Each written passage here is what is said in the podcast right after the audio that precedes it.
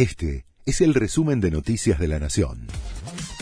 La Nación presenta los títulos del martes 21 de junio de 2022. Cristina Kirchner se desligó de la crisis económica y exigió frenar las importaciones.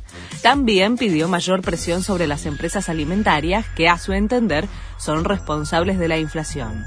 La vicepresidenta, que habló de falta de coordinación en el gobierno, dijo que había que reducir los planes sociales con una crítica a las organizaciones que tercerizan la asistencia del Estado. Eso no es peronismo, sentenció. Paro de transportistas por faltante de gasoil. Lo decidió una Cámara de Tucumán, que reclama que en la provincia se pueda cargar combustible al mismo valor que en la ciudad de Buenos Aires y sin restricciones. La medida, en la que cortarán todo ingreso y egreso de mercaderías, es por tiempo indeterminado.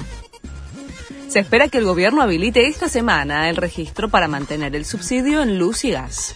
Las familias que ganen más de 333.310 pesos por mes y tengan tres o más autos de menos de cinco años de antigüedad perderán los subsidios.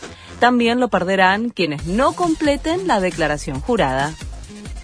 El restaurante flotante más grande del mundo se hundió en el mar.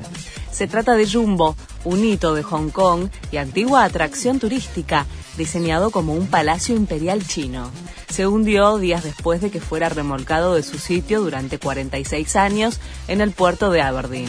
Había aparecido en varias películas de Hollywood y recibió clientes ilustres como la reina Isabel.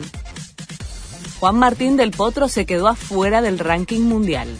El tandilense perdió los puntos que aún tenía y después de 18 años ya no figura en la lista clasificatoria que se actualiza semanalmente.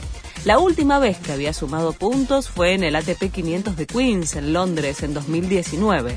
El mejor puesto de Delpo fue en 2018, cuando llegó al tercer lugar. Este fue el resumen de Noticias de la Nación.